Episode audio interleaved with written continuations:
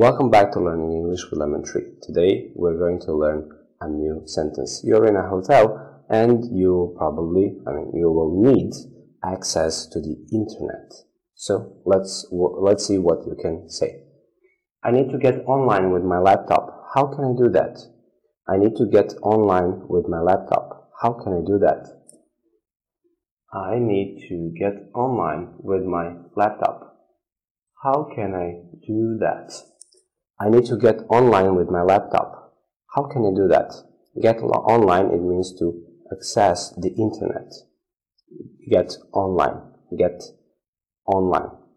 Thank you for watching. See you in the next video.